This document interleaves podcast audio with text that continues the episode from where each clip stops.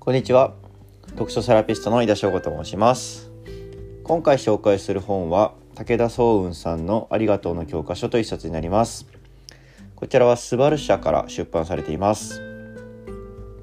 えっと3月ですね、えっと、札幌三越で開催されていました武田総雲展に行きました。えっと、ちょうど在廊されておりですね、まあ、ただテレビ等の取材で忙しかったようでしたので、まあ、なかなかゆっくりお話をすることはできなかったんですけども、まあ、すれ違う時にあの挨拶だけすることができまして、まあ、ゆっくり見ていってくださいねというふうにお声がけをいただきました。でまあ、ダイナミックな作品を拝見する中で、まあ、感謝の心っていうのをとても大切にされている方なんだなというふうに感じました。そちらであの物販はなかったので、まあ、帰りに純空堂書店へと寄りまして、まあ、フェアとしてコーナーが設けられてましたのでそちらで手に取って、えっと、この本を購入しました。まあ、そもそも感謝をすることが良くないことだっていうふうに否定する人っていうのはいないんじゃないかなというふうに思います。まあ、しかしですねどのようにすればいいかっていうのはなかなか結構案外難しいものだったりします。えっと、私はですねパム・グラウトさんの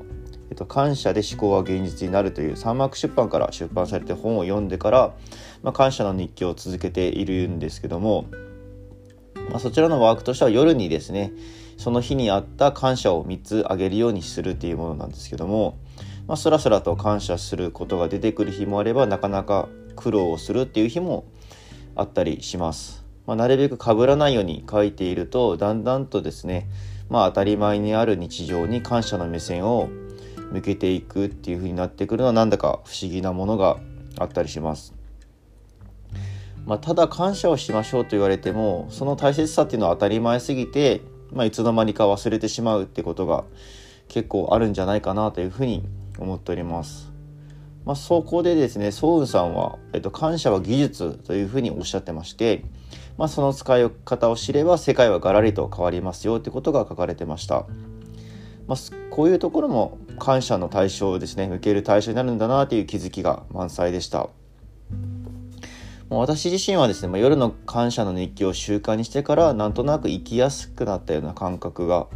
あります。感謝の気持ちを整理して述べることで自分自身が恵まれているんだなっていうのが分かります。まあ、そういう心の状態ですねを良い状態に保っていると、まあ、それは自然といいことが起こってくるっていうのが気がするっていうのはなんか肌感として私としては納得している感じがあります。